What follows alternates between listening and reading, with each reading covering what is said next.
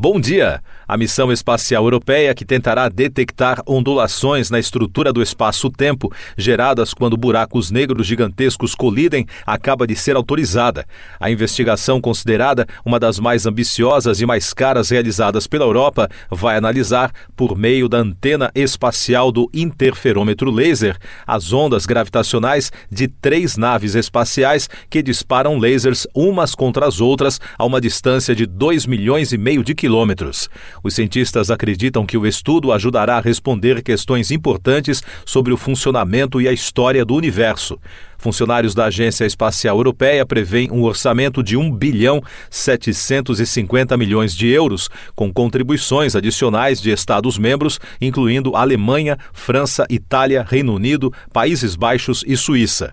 A Agência Espacial dos Estados Unidos, a NASA, também será um parceiro importante.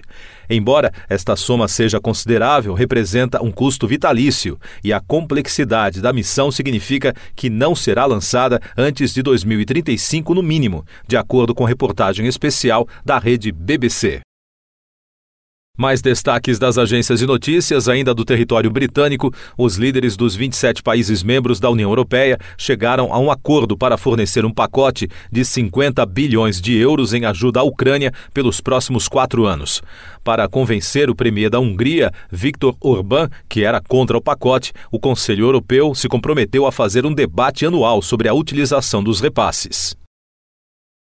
A Justiça de Londres considerou que a ativista ambiental sueca Greta Thunberg desobedeceu à polícia em outubro de 2023 durante uma manifestação contra as empresas de hidrocarbonetos.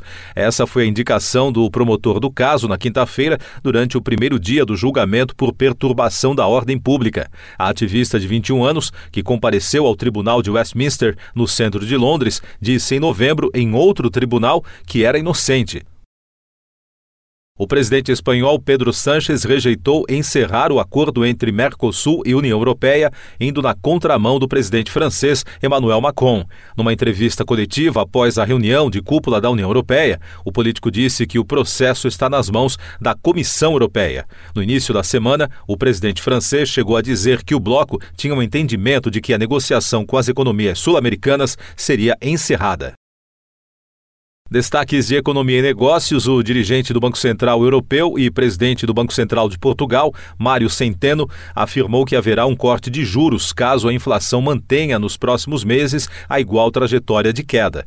Durante a abertura do Fórum Banca, evento do Jornal Econômico em Lisboa, a autoridade econômica comentou que a redução deve aproximar os juros do seu nível neutro gradualmente. E o Fundo Monetário Internacional confirmou a liberação de 4 bilhões e 700 milhões de dólares em recursos para a Argentina. O anúncio ocorre após uma intensa renegociação de empréstimos com o presidente Javier Milei. Em nota, o FMI afirma que os valores liberados têm como objetivo apoiar os esforços políticos das novas autoridades para restaurar a estabilidade macroeconômica. Eu sou João Carlos Santana e você está ouvindo o podcast Antena 1 Notícias, agora com os destaques das rádios pelo mundo, começando com informações da rede Fox News dos Estados Unidos. Uma autoridade americana confirmou à Fox News Digital que o drone que matou três soldados americanos e feriu mais de 40 no nordeste da Jordânia no domingo foi fabricado pelo Irã. O ataque foi lançado por uma milícia apoiada pelo país no Iraque. As autoridades não ofereceram quaisquer detalhes sobre o modelo do drone, apenas disseram que conseguiram confirmar a origem graças aos estilhaços recuperados no local do ataque. Ainda da mídia americana, o grupo Universal Music retirou músicas do TikTok depois que as negociações de licenciamento foram interrompidas, deixando sem som muitos vídeos na plataforma de mídia social.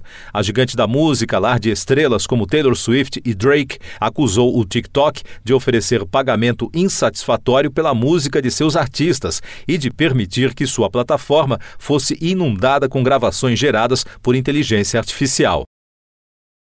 E da rádio BBC de Londres, o automobilista britânico Lewis Hamilton deixará a Mercedes no final de 2024 e será piloto da rival Ferrari a partir da temporada 2025. Toto Wolff, diretor executivo da equipe, confirmou que foi informado que o piloto heptacampeão mundial de 39 anos tem contrato com a escuderia italiana para o próximo campeonato.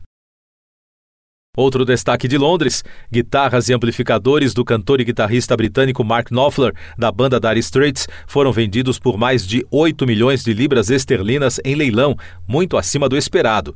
O músico vendeu mais de 120 de suas guitarras e amplificadores, com 25% dos lucros indo para instituições de caridade. A venda foi liderada pela vintage Gibson Les Paul Standard de 1959, que foi vendida por 693 mil libras marcando um recorde mundial. Siga nossos podcasts em antena1.com. Depois de tanto conteúdo legal, que tal se hidratar com água rocha branca? O consumo regular de água durante o dia traz benefícios para a saúde, como, por exemplo, manter a pele bonita e hidratada. Rocha Branca, da fonte direto para a sua casa. BR